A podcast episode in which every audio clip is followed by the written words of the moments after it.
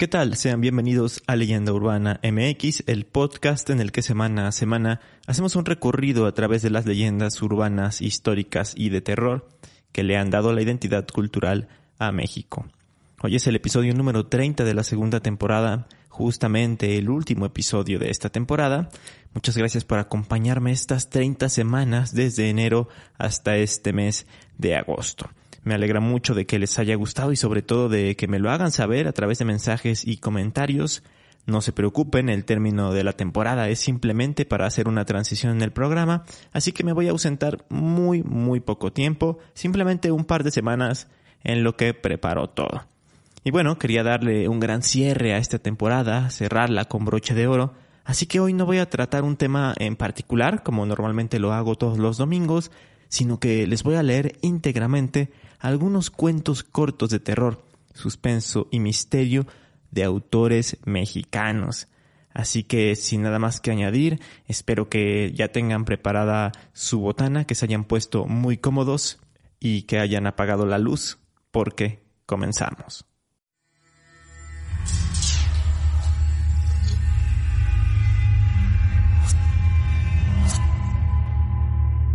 Esto es Leyenda Urbana MX con Ismael Méndez.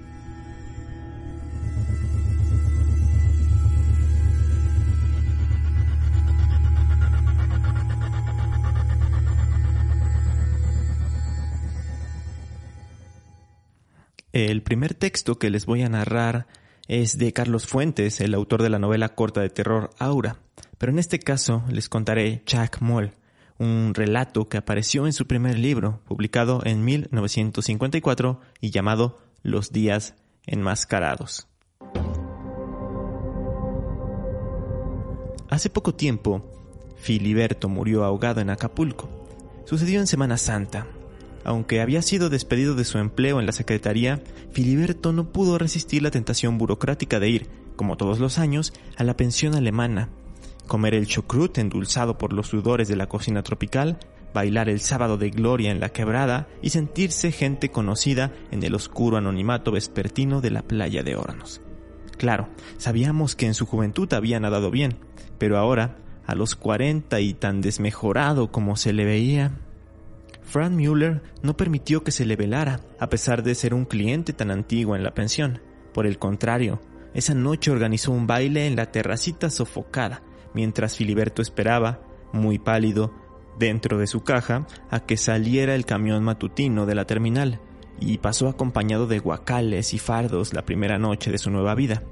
Cuando llegué muy temprano a vigilar el embarque del féretro, Filiberto estaba bajo un túmulo de cocos.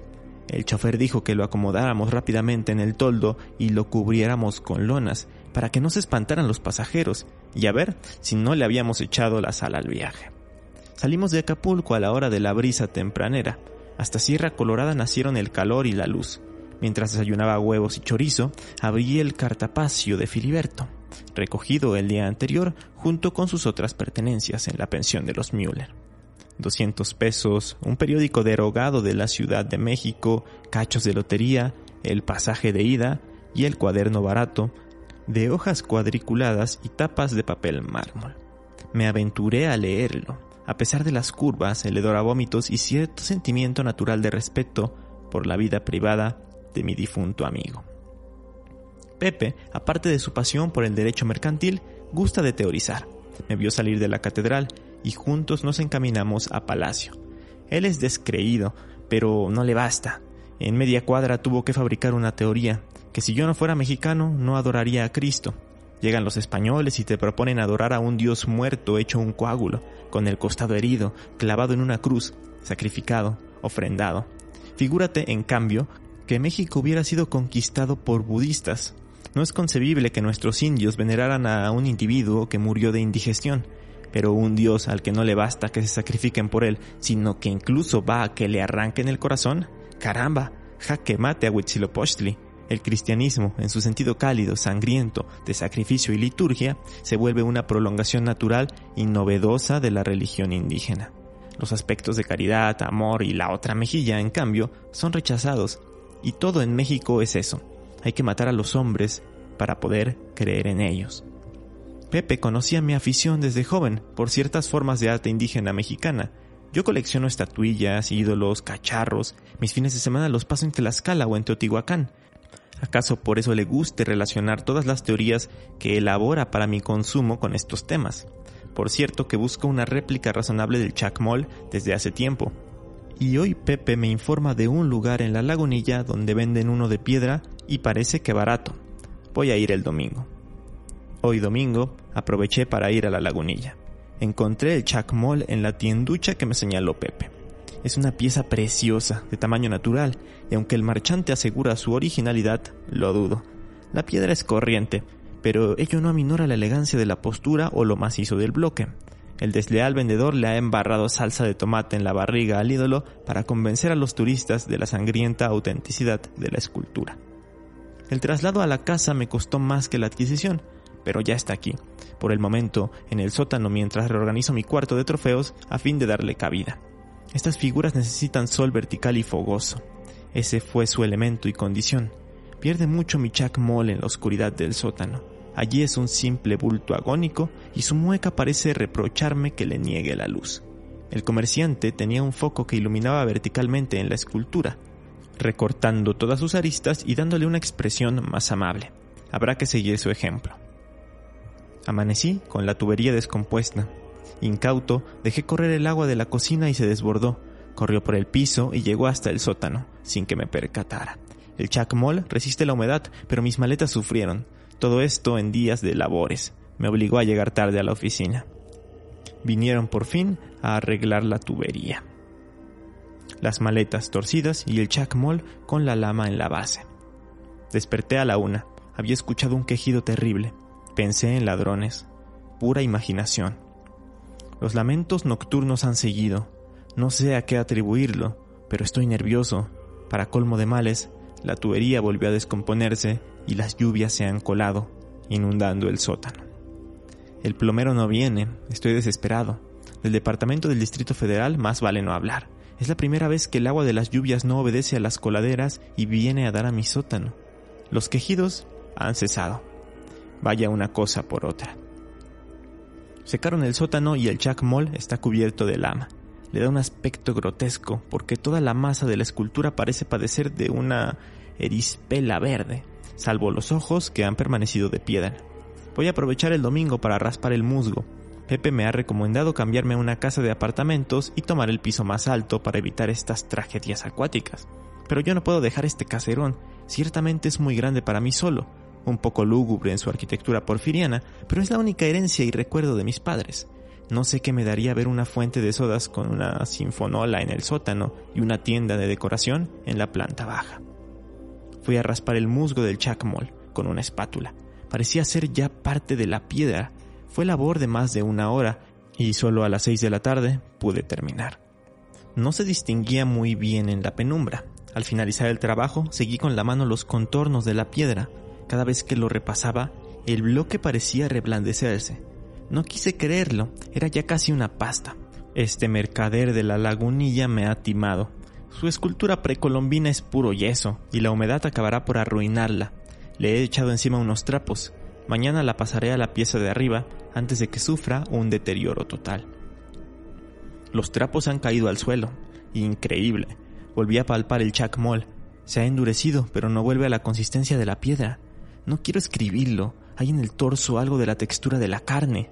Al apretar los brazos lo siento de goma. Siento que algo circula por esa figura recostada. Volví a bajar en la noche. No cabe duda, el chacmol tiene vello en los brazos. Esto nunca me había sucedido. Tergiversé los asuntos en la oficina. Giré una orden de pago que no estaba autorizada y el director tuvo que llamarme la atención. Quizá me mostré hasta descortés con los compañeros. Tendré que ver a un médico, saber si es mi imaginación o delirio o qué, y deshacerme de ese maldito chacmol. Hasta aquí, la escritura de Filiberto era la antigua, la que tantas veces vi en formas y memorandas, ancha y ovalada. La entrada del 25 de agosto, sin embargo, parecía escrita por otra persona, a veces como niño, separando trabajosamente cada letra, otras nerviosa, hasta diluirse en lo inteligible. Hay tres días vacíos y el relato continúa. Hasta hace tres días mi realidad lo era a tal grado de haberse borrado hoy. Era movimiento, reflejo, rutina, memoria, cartapacio. Y luego, como la tierra que un día tiembla para que recordemos su poder, o como la muerte que un día llegará, recriminando mi olvido de toda la vida, se presenta otra realidad. Sabíamos que estaba allí, mostrenca. Ahora nos sacude para hacerse viva y presente. Pensé nuevamente que era pura imaginación. El chacmol, blando y elegante, había cambiado de color de una noche, amarillo casi dorado. Parecía indicarme que era un dios. Por ahora laxo, con las rodillas menos tensas que antes, con la sonrisa más benévola. Y ayer, por fin, un despertar sobresaltado, con esa seguridad espantosa de que hay dos respiraciones en la noche, de que en la oscuridad laten más pulsos que el propio. Sí, se escuchaban pasos en la escalera, pesadilla, vuelta a dormir. No sé cuánto tiempo pretendí dormir. Cuando volví a abrir los ojos aún no amanecía. El cuarto olía a horror, a incienso y sangre. Con la mirada negra, recorrí la recámara hasta detenerme en dos orificios de luz parpadeante, en dos flámulas crueles y amarillas. Casi sin aliento, encendí la luz. Allí estaba Jack Moll, erguido, sonriente, ocre, con su barriga encarnada. Me paralizaron los dos ojillos casi viscos, muy pegados al caballete de la nariz triangular. Los dientes inferiores mordían el labio superior inmóviles. Solo el brillo del cazuelón cuadrado sobre la cabeza anormalmente voluminosa delataba vida. Jack Moll avanzó hacia mi cama. Entonces empezó a llover. Recuerdo que a fines de agosto, Filiberto fue despedido de la secretaría con una recriminación pública del director y rumores de locura y hasta de robo. Esto no lo creí. Sí pude ver unos oficios descabellados preguntándole al oficial mayor si el agua podía olerse, ofreciendo sus servicios al secretario de Recursos Hidráulicos para hacer llover en el desierto. No supe qué explicación darme a mí mismo. Pensé que las lluvias excepcionalmente fuertes de ese verano habían enervado a mi amigo, o que alguna depresión moral debía producir la vida en aquel caserón antiguo, con la mitad de los cuartos bajo llave y empolvados, sin criados ni vida de familia. Los apuntes siguientes son de fines de septiembre. Chuck Moll puede ser simpático cuando quiere. Un glu de agua embelesada. Sabe historias fantásticas sobre los monzones, las lluvias ecuatoriales y el castigo de los desiertos. Cada planta arranca de su paternidad mítica. El sauce es su hija descarriada, los lotos, sus niños mimados, su suegra, el cacto. Lo que no puedo tolerar es el olor extrahumano que emana de esa carne que no lo es, de las sandalias flamantes de vejez. Con risa estridente, Jack Moll revela cómo fue descubierto por Lepogleón y puesto físicamente en contacto de hombres de otros símbolos. Su espíritu ha vivido en el cántaro y en la tempestad, naturalmente. Otra cosa es su piedra, y haberla arrancado del escondite maya en el que yacía es artificial y cruel. Creo que Chuck Moll nunca lo perdonará. Él sabe de la inminencia del hecho estético. He debido proporcionarles apoyo para que se lave el vientre que el mercader, al creerlo azteca, le untó de salsa ketchup. No pareció gustarle mi pregunta sobre su parentesco con Tlaloc, y cuando se enoja, sus dientes de por sí repulsivos se afilan y brillan. Los primeros días bajó a dormir al sótano. Desde ayer lo hace en mi cama. Hoy empezó la temporada seca. Ayer desde la sala donde ahora duermo, comencé a oír los mismos lamentos roncos del principio, seguidos de ruidos terribles. Subí, entreabrí la puerta de la recámara. Jack Moll estaba rompiendo las lámparas, los muebles. Al verme, saltó hacia la puerta con las manos arañadas y apenas pude cerrar e irme a esconder al baño. Luego bajó, jadeante, y pidió agua, todo el día corriendo los grifos. No queda un centímetro seco en la casa. Tengo que dormir muy abrigado y le he pedido que no empape más la sala. El Chac inundó hoy la sala. Exasperado le dije que lo iba a devolver al mercado de la lagunilla. Tan terrible como su risilla, horriblemente distinta a cualquier risa de hombre o de animal, fue la bofetada que me dio. Con ese brazo cargado de pesados brazaletes, debo reconocerlo. Soy su prisionero. Mi idea original era bien distinta yo dominaría a Chuck Moll como se domina a un juguete. ¿Era acaso una prolongación de mi seguridad infantil? Pero la niñez, ¿quién lo dijo? Es fruto comido por los años. Y yo me he dado cuenta. Ha tomado mi ropa y se pone la bata cuando empieza a brotarle musgo verde. El chacmol está acostumbrado a que se le obedezca, desde siempre y para siempre. Yo, que nunca he debido mandar, solo puedo doblegarme ante él, mientras no llueva, y su poder mágico vivirá colérico e irritable. Hoy decidí que en las noches Chacmol sale de la casa. Siempre al oscurecer canta una tonada chirriona y antigua, más vieja que el canto mismo. Luego cesa. Toqué varias veces a su puerta y como no me contestó, me atreví a entrar. No había vuelto a ver la recámara desde el día en que la estatua trató de atacarme. Está en ruinas y allí se concentra ese olor a incienso y sangre que ha permeado la casa. Pero detrás de la puerta hay huesos, huesos de perros, de ratones y gatos. Esto es lo que roba en la noche el chacmol para sustentarse.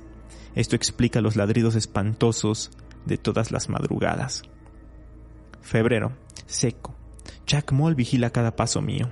Me ha obligado a telefonear a una fonda para que diariamente me traigan portaviandas. Pero el dinero sustraído de la oficina ya se va a acabar. Sucedió lo inevitable. Desde el día primero cortaron el agua y la luz por falta de pago. Pero Chuck Moll ha descubierto una fuente pública a dos cuadras de aquí. Todos los días hago 10 o 12 viajes por agua, y él me observa desde la azotea. Dice que si intento huir, me fulminará. También es Dios del rayo, lo que no sabe es que estoy al tanto de sus correrías nocturnas. Como no hay luz, debo acostarme a las ocho. Ya debería estar acostumbrado al chacmol, pero hace poco, en la oscuridad, me topé con él en la escalera. Sentí sus brazos helados, las escamas de su piel renovada, y quise gritar. Si no llueve pronto, el chacmol va a convertirse otra vez en piedra. He notado sus dificultades recientes para moverse. A veces se reclina durante horas, paralizado con la pared y parece ser de nuevo un ídolo inerte. Pero estos reposos solo le dan nuevas fuerzas para vejarme, arañarme, como si pudiese arrancar algún líquido de mi carne. Ya no tienen lugar aquellos intermedios amables durante los cuales relataba viejos cuentos. Creo notar en él una especie de resentimiento concentrado. Ha habido otros indicios de que me han puesto a pensar. Los vinos de mi bodega se están acabando. Chuck Moll acaricia la seda de la bata, quiere que traiga una criada a la casa. Me ha hecho enseñarle a usar jabón y lociones. Incluso hay algo viejo en su cara que antes parecía eterna. Aquí puede estar mi salvación. Si el Chacmol cae en tentaciones, si se humaniza, posiblemente todos sus siglos de vida se acumulen en un instante y caiga fulminado por el poder aplazado del tiempo. Pero también me pongo a pensar en algo terrible. El Chacmol no querrá que yo asista a su derrumbe, no querrá un testigo, es posible que desee matarme. Hoy aproveché la excursión nocturna de Chuck para huir. Me iré a Acapulco. Veremos qué puede hacerse para conseguir trabajo y esperar la muerte de Chuck Moll. Sí, se avecina. Está canoso, abotajado. Yo necesito asolearme, nadar y recuperar fuerzas. Me quedan 400 pesos. Iré a la pensión Müller, que es barata y cómoda. Que se adueñe de todo Chuck Moll a ver cuánto dura sin mis baldes de agua. Aquí termina el diario de Filiberto. No quise pensar más en su relato. Dormí hasta Cuernavaca. De ahí a México pretendí dar coherencia al escrito, relacionarlo con excesos de trabajo, con algún motivo psicológico. Cuando a las nueve de la noche llegamos a la terminal, aún no podía explicarme la locura de mi amigo. Contraté una camioneta para llevar el féretro a casa de Filiberto y después de allí ordenar el entierro. Antes de que pudiera introducir la llave en la cerradura, la puerta se abrió. Apareció un indio amarillo en bata de casa, con bufanda. Su aspecto no podía ser más repulsivo. Despedía un olor a loción barata. Quería cubrir las arrugas con la cara polveada.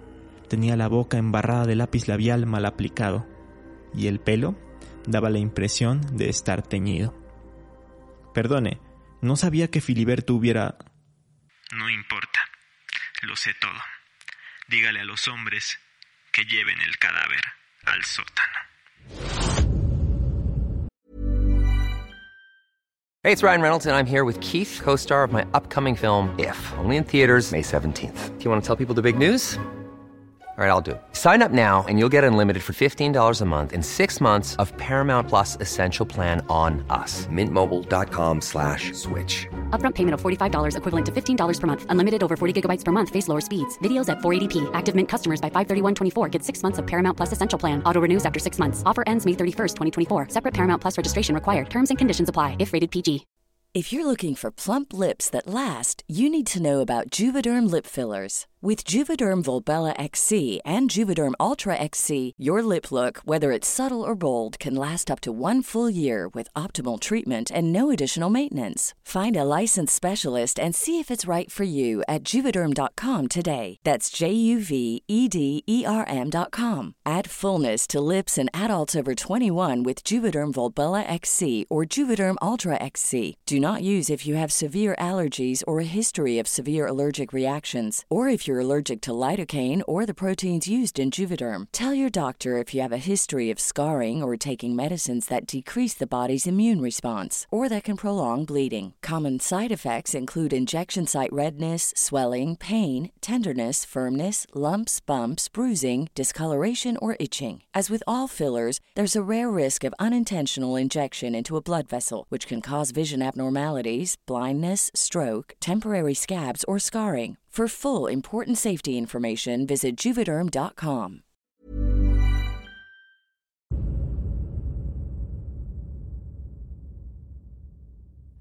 El siguiente cuento es de Amparo Dávila, que se puede encontrar en el libro El huésped y otros relatos siniestros. Es una selección de los cuentos más impactantes y perturbadores de esta autora mexicana, y justo el que les voy a leer es el que me parece que da más miedo, y es justamente El huésped. Dice así.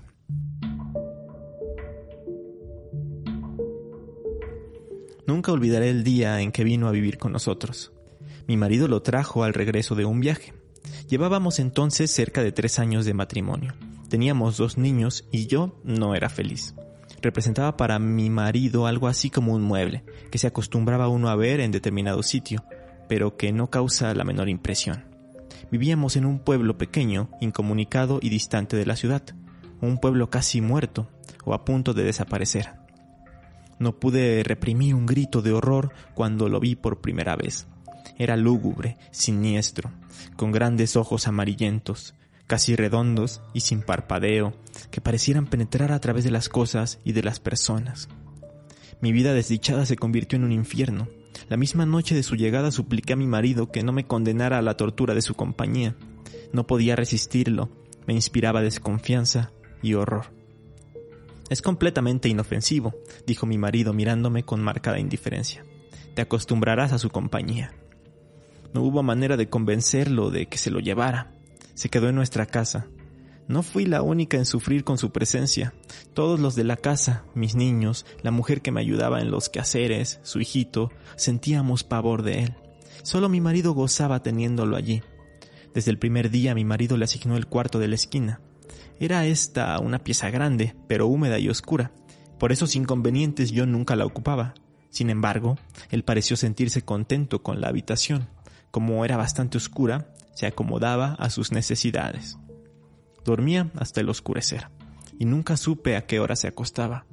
Perdí la poca paz de la que gozaba en la casona. Durante el día todo marchaba con aparente normalidad. Yo me levantaba siempre muy temprano, vestía a los niños que ya estaban despiertos, les daba el desayuno y los entretenía mientras Guadalupe arreglaba la casa y salía a comprar el mandado. La casa era muy grande, con un jardín en el centro y los cuartos distribuidos a su alrededor. Entre las piezas y el jardín había corredores que protegían las habitaciones del rigor de las lluvias y del viento que eran frecuentes. Tener arreglada una casa tan grande y cuidado el jardín, mi diaria ocupación de la mañana, era tarea dura. Pero yo amaba mi jardín. Los corredores estaban cubiertos por enredaderas que florecían casi todo el año. Recuerdo cuánto me gustaba, por las tardes, sentarme en uno de aquellos corredores a coser la ropa de los niños, entre el perfume de las madreselvas y de las bugambilias. En el jardín cultivaba crisantemos, pensamientos, violetas de los Alpes, begonias y helitropos. Mientras yo regaba las plantas, los niños se entretenían buscando gusanos entre las hojas. A veces pasaban horas, callados y muy atentos, tratando de coger las gotas de agua que se escapaban de la vieja manguera. Yo no podía dejar de mirar de vez en cuando hacia el cuarto de la esquina. Aunque pasaba todo el día durmiendo, no podía confiarme. Hubo veces que, cuando estaba preparando la comida, veía de pronto su sombra proyectándose sobre la estufa de leña. Lo sentía detrás de mí. Yo arrojaba al suelo lo que tenía en las manos y salía de la cocina corriendo y gritando como una loca. Él volvía nuevamente a su cuarto, como si nada hubiera pasado. Creo que ignoraba por completo a Guadalupe. Nunca se acercaba a ella ni la perseguía. No hacía a los niños y a mí. A ellos los odiaba y a mí me acechaba siempre. Cuando salía de su cuarto comenzaba la más terrible pesadilla que alguien pueda vivir. Se situaba siempre en un pequeño cenador, enfrente de la puerta de mi cuarto. Yo no salía más. Algunas veces pensando que aún dormía, yo iba hacia la cocina por la merienda de los niños. De pronto lo descubría en algún oscuro rincón del comedor, bajo las enredaderas. Allí está Guadalupe, gritaba desesperada. Guadalupe y yo nunca lo nombrábamos. Nos parecía que al hacerlo cobraba la realidad de aquel ser tenebroso. Siempre decíamos, allí está, ya salió, está durmiendo. Él, él, él. Solamente hacía dos comidas. Una cuando se levantaba al anochecer y otra tal vez en la madrugada, antes de acostarse. Guadalupe era la encargada de llevarle la bandeja.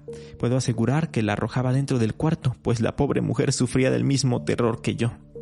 Toda su alimentación se reducía a carne. No probaba nada más. Cuando los niños se dormían, Guadalupe me llevaba la cena al cuarto. Yo no podía dejarlos solos sabiendo que se había levantado o estaba por hacerlo. Una vez terminadas sus tareas, Guadalupe se iba con su pequeño a dormir y yo me quedaba sola, contemplando el sueño de mis hijos. Como la puerta de mi cuarto quedaba siempre abierta, no me atrevía a acostarme, temiendo que en cualquier momento pudiera entrar y atacarnos y no era posible cerrarla. Mi marido llegaba siempre tarde y al no encontrarla abierta habría pensado. Y llegaba bien tarde, que tenía mucho trabajo, dijo alguna vez. Pienso que otras cosas también lo entretenían. Una noche estuve despierta hasta cerca de las dos de la mañana, oyéndolo afuera. Cuando desperté, lo vi junto a mi cama, mirándome con su mirada fija, penetrante, Salté de la cama y le arrojé la lámpara de gasolina que dejaba encendida toda la noche. No había luz eléctrica en aquel pueblo y no hubiera soportado quedarme a oscuras, sabiendo que en cualquier momento... Él se libró del golpe y salió de la pieza. La lámpara se estrelló en el piso de ladrillo y la gasolina se inflamó rápidamente. De no haber sido por Guadalupe que acudió a mis gritos, habría ardido toda la casa. Mi marido no tenía tiempo para escucharme ni le importaba lo que sucediera en la casa solo hablábamos de lo indispensable. Entre nosotros, desde hacía tiempo, el afecto y las palabras se habían agotado. Vuelvo a sentirme enferma cuando lo recuerdo. Guadalupe había salido a la compra y dejó al pequeño Martín dormido en un cajón donde lo acostaba durante el día. Fui a verlo varias veces. Dormía tranquilo. Era cerca del mediodía. Estaba peinando a mis niños cuando oí el llanto del pequeño mezclado con extraños gritos. Cuando llegué al cuarto lo encontré golpeando cruelmente al niño. Aún no sabría explicar cómo le quité al pequeño y cómo me lancé contra él con una tranca que encontré a la mano y lo ataqué, con toda la furia contenida por tanto tiempo. No sé si llegué a causarle mucho daño, pues caí sin sentido. Cuando Guadalupe volvió del mandado, me encontró desmayada y a su pequeño lleno de golpes y de araños que sangraban. El dolor y el coraje que sintió fueron terribles, Afortunadamente el niño no murió y se recuperó pronto. Temí que Guadalupe se fuera y me dejara sola. Si no lo hizo fue porque era una mujer noble y valiente que sentía gran afecto por los niños y por mí. Pero ese día nació en ella un odio que clamaba venganza. Cuando conté lo que había pasado a mi marido, le exigí que se lo llevara, alegando que podía matar a nuestros niños como trató de hacerlo con el pequeño Martín. Cada día estás más histérica. Es realmente doloroso y deprimente contemplarte así. Te he explicado mil veces que es un ser inofensivo. Pensé entonces en huir de aquella casa, de mi marido, de él, pero no tenía dinero y los medios de comunicación eran difíciles. Sin amigos ni parientes a quienes recurrir, me sentía tan sola como un huérfano. Mis niños estaban atemorizados, ya no querían jugar en el jardín y no se separaban de mi lado. Cuando a Guadalupe salía al mercado, me encerraba con ellos en mi cuarto. Esta situación no puede continuar, le dije un día a Guadalupe. Tenemos que hacer algo y pronto, me contestó. Pero ¿qué podemos hacer las dos solas? Solas, es verdad, pero con odio. Sus ojos tenían un brillo extraño. Sentí miedo y alegría. La oportunidad llegó cuando menos la esperábamos. Mi marido partió para la ciudad a arreglar algunos negocios. Tardaría en regresar, según me dijo, unos 20 días. No sé si él se enteró de que mi marido se había marchado, pero ese día despertó antes de lo acostumbrado y se situó frente a mi cuarto. Guadalupe y su niño durmieron en mi cuarto y por primera vez pude cerrar la puerta. Guadalupe y yo pasábamos casi toda la noche haciendo planes. Los niños dormían tranquilamente. De cuando en cuando oíamos que llegaba hasta la puerta del cuarto y la golpeaba con furia. Al día siguiente dimos de desayunar a los tres niños y para estar tranquilas y que no nos estorbaran en nuestros planes, los encerramos en mi cuarto. Guadalupe y yo teníamos muchas cosas por hacer y tanta prisa en realizarlas que no podíamos perder tiempo ni en comer. Guadalupe cortó varias tablas, grandes y resistentes, mientras yo buscaba martillo y clavos. Cuando todo estuvo listo, llegamos sin hacer ruido hasta el cuarto de la esquina. Las hojas de la puerta estaban entornadas. Conteniendo la respiración, bajamos los pasadores. Después cerramos la puerta con llave y comenzamos a clavar las tablas hasta clausurarla totalmente. Mientras trabajábamos, gruesas gotas de sudor nos corrían por la frente. No hizo entonces ruido. Parecía que estaba durmiendo profundamente. Cuando todo estuvo terminado, Guadalupe y yo nos abrazamos llorando. Los días que siguieron fueron espantosos. Vivió muchos días sin aire, sin luz, sin alimento. Al principio golpeaba la puerta, tirándose contra ella, gritaba desesperado, arañaba. Ni Guadalupe ni yo podíamos comer ni dormir. Eran terribles los gritos. A veces pensábamos que mi marido regresaría antes de que se hubiera muerto. Si lo encontrara así. Su resistencia fue mucha. Creo que vivió cerca de dos semanas. Un día ya no se oyó ningún ruido, ni un lamento. Sin embargo, esperamos dos días más antes de abrir el cuarto. Cuando mi marido regresó, lo recibimos con la noticia de su muerte repentina y desconcertante.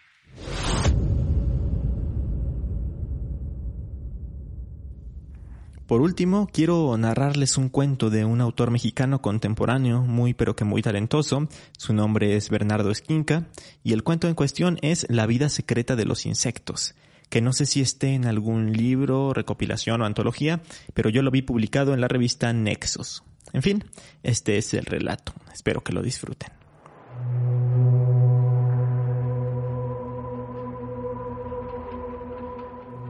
Dos noticias. Primera, hoy voy a hablar con mi esposa tras dos años de no hacerlo. Segunda, mi esposa está muerta. Falleció hace dos años en extrañas circunstancias. Es mi día de descanso y la cita es hasta la noche, así que aprovecharé el tiempo para estar en la playa. A Lucía le encantaba el mar. No se metía a nadar, le tenía mucho respeto, pero daba largas caminatas por la orilla y disfrutaba dejando que las olas le lamieran los pies descalzos. Curiosamente, en una ocasión me dijo que cuando muriera, el último lugar al que le gustaría que arrojaran sus cenizas sería el mar. Una noche soñé que me moría y lo único que hacía era nadar y nadar en la oscuridad del fondo del océano, como un pez ciego. No le puse mucha atención en ese momento. Nadie toma con seriedad a una persona sana cuando habla de su muerte. Pero ahora lo recuerdo mientras meto unas latas de cerveza en la hielera y tomo un libro para tumbarme a leer bajo el sol. Soy entomólogo forense. Me dedico a estudiar los insectos que invaden cadáveres y que proporcionan pistas para atrapar asesinos. A los bichos les gusta dejar sus huevos en el rostro, los ojos o la nariz de las víctimas. La clave es relacionar los ciclos biológicos de los insectos con las etapas de descomposición del cuerpo, lo que permite aproximarse al momento en el que ocurrió la muerte. Funcionan, en pocas palabras, como un reloj. Incluso se puede determinar si el cadáver fue trasladado de un lugar a otro. A los insectos también les gusta alimentarse de la carne putrefacta. Algunos de ellos son moscas, escarabajos, arañas, hormigas, avispas y cien pies y son voraces. Los restos de un adulto humano expuestos al aire libre pueden ser devorados rápidamente. Los entomólogos llamamos a la fauna necrófila escuadrones de la muerte. Mi caso más famoso hasta ahora es el siguiente. Una familia se muda de casa. A los dos meses descubren y reportan el cadáver de un niño asesinado en el sótano. La policía los señala como los principales sospechosos. Sin embargo, al analizar los insectos que habían colonizado el cadáver, pude determinar que el crimen había sido cometido antes de que dichas personas se trasladaran a vivir a esa residencia. Entonces se acusó a los anteriores inquilinos, una pareja de ancianos que resultaron ser los abuelos del niño, auténticos perpetradores del asesinato. Una familia entera salvó el pellejo gracias a un puñado de ácaros. Hace seis meses, mi amigo Leonardo me dijo que conocía a un medium. Me aseguró que no era un estafador y que podía comunicarme con mi esposa. Lo escuché con respeto, pero me negué. Pertenezco al mundo de la ciencia, al mundo racional. Además, he visto suficientes atrocidades y cuerpos vejados de maneras insospechadas como para creer que existe un Dios, y mucho menos un más allá. El mal campea por todos lados, a sus anchas. No hay nada que sea capaz de detenerlo. Mejor que no exista vida después de la muerte, porque es muy probable que el mal continúe reinando allí. Él insistió, nada pierdes con intentarlo, y si funciona, resolverás las dudas que te atormentan. Yo te pago la sesión. No consiguió convencerme. Fue hasta hace tres meses, cuando decidí tomar en mis manos el caso de Lucía, que comencé a pensar seriamente en esa posibilidad. El olor de los gases que se desprenden de un cadáver es lo que atrae a los primeros insectos pueden percibirlo mucho antes que el olfato humano. A veces incluso invaden a una persona durante la agonía. Los huevos que depositan ciertos insectos tienen un corto periodo embrionario y eclosionan al mismo tiempo, lo que da como resultado una masa de larvas que se mueven como un ser extraterrestre por el cuerpo. Las larvas son blancas y se introducen inmediatamente en el tejido subcutáneo. Lo licúan gracias a unas bacterias y enzimas y se alimentan por succión continuamente. Conforme pasa el tiempo y si el cadáver permanece sin ser encontrado, a los seis meses, por ejemplo, aparecen otros bichos que pueden dejarlo completamente seco. Todo es aprovechado. Pelo, piel, uñas. A veces los forenses encontramos solamente huesos. Dije antes que mi esposa murió en extrañas circunstancias. Su cuerpo apareció en un bosque que está a una hora de este puerto. El día anterior, por la noche, la había dejado en el aeropuerto, pues visitaría a su madre en la capital. Hacia la madrugada, cuando yo ya estaba dormido, Lucía regresó a la casa diciendo que su vuelo se había cancelado debido al clima y que más tarde volvería al aeropuerto para tomar otro avión. La escuché hablar entre sueños, se metió en la cama y se recostó en mi pecho, como era su costumbre. Cuando desperté, ya no estaba. Supuse que no había querido molestarme y que se había marchado en taxi. Pocas horas después, al ser informado del terrible hallazgo, tomé la decisión de no ser yo quien atendiera el caso. Mi superior lo entendió y mandó a traer a Alejandro, un alumno suyo de la Facultad de Medicina. No quise saber absolutamente ningún detalle. Lucía estaba muerta. Había sido asesinada. Bastaba con eso. Nadie sabe a ciencia cierta de dónde vienen los insectos. Algunos estudios afirman que su origen proviene de los mirápodos, animales de numerosas patas y con tráqueas respiratorias. Otros especulan que de los crustáceos, lo cierto es que en el periodo devónico, hace 400 millones de años, ya existían insectos terrestres en las zonas pantanosas, cálidas y húmedas, y en el Carbonífero inferior, hace unos 350 millones de años, experimentaron su primera explosión evolutiva. Los más persistentes y evolucionados de todos ellos son, por supuesto, las cucarachas. Curiosamente, nunca he visto una cucaracha rondando un cadáver. Como el asesino de mi esposa no había sido encontrado, decidí revisar el caso. Analicé las pruebas recogidas por Alejandro y encontré varios errores graves, entre ellos uno que me dejó desconcertado, un fallo en el cálculo de la hora de la muerte. Lucía fue encontrada en el bosque a las 9 de la mañana por un grupo de campistas. Alejandro determinó que para entonces llevaba una hora muerta. Mis análisis indicaban que llevaba por lo menos seis horas fallecida, es decir, había muerto en la madrugada, cuando se suponía que estaba en mis brazos, dormida, y como yo no tenía conciencia exacta de la hora en que Lucía se había marchado de la casa aquella noche, el asunto se volvía bastante confuso. Leonardo tenía una teoría. Ella estaba muerta cuando me visitó. Es algo que suelen hacer los muertos, me dijo.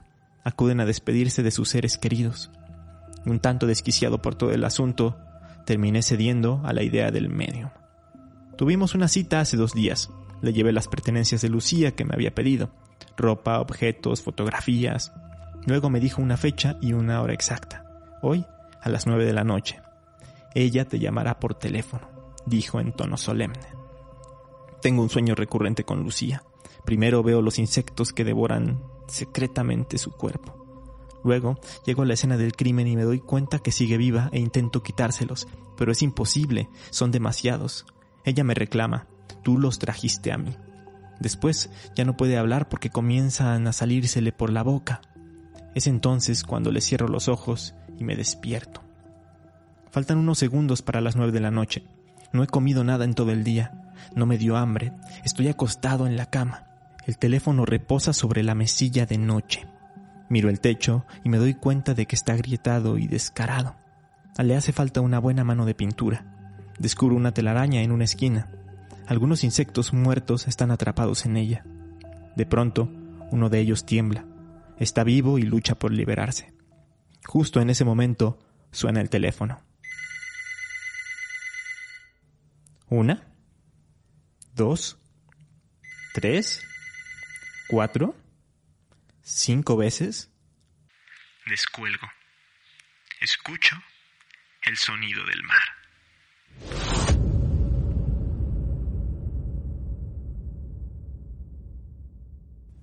Y bueno, ¿qué les parecieron estos tres cuentos que les acabo de leer? Espero que les hayan gustado y que les hayan hecho sentir el mismo miedo que a mí. Esto eh, fue sobre todo también un poco para fomentar la lectura. Si no leen, se están perdiendo de muchas de las historias de este tipo, se están perdiendo de muy buenos relatos. Y bueno, en las recomendaciones quiero hacerles pues algunos, quiero recomendarles más bien algunos otros cuentos de terror escritos por autores mexicanos. Hay uno que me encanta, que es más bien como una crónica o un relato y se llama La Casa del Estero es de una eh, escritora mexicana oriunda de Veracruz que se llama Fernanda Melchor. Este ha sido muy premiada últimamente y ese texto viene en su libro Aquí no es Miami. Habrá sobre una casa embrujada y sobre algunos exorcismos en una casa de allá de Veracruz. Luego está otro de Carlos Fuentes, Aura, que es una novela corta más que un cuento. Son unas 50, 60 páginas, en menos de una hora la pueden terminar. Eh, la escribió en 1962 y es un referente de la literatura mexicana. Otro, otro cuento que les puedo recomendar es La mujer que camina para atrás de Alberto Chemal, otro escritor contemporáneo muy pero que muy bueno. Eh, está en la antología Manda Fuego que fue publicada en el 2013 y la verdad es que desde el título ya pues da un poco de curiosidad, ¿no? La mujer que camina para atrás. Y bueno, hay otros autores mexicanos que han incursionado en el terror, como por ejemplo el mismísimo José Emilio Pacheco, está también Francisco Tario, Alberto Serrato, Juan José Arriola, Norma Lazo, en fin, échense un clavado, hay muy muy buena literatura de suspenso y de misterio en México, más allá de las clásicas leyendas que conocemos y que contamos aquí semana a semana. Y bueno, eso fue todo por esta semana y por esta temporada. Estén pendientes a las redes sociales porque ahí daré algunas buenas noticias en los próximos días y para que sepan también el día del estreno de la tercera temporada, me encuentran en Facebook, Instagram, Twitter y TikTok como Leyenda Urbana MX. Así que nos escuchamos próximamente y un abrazo muy fuerte y muy grande para todos.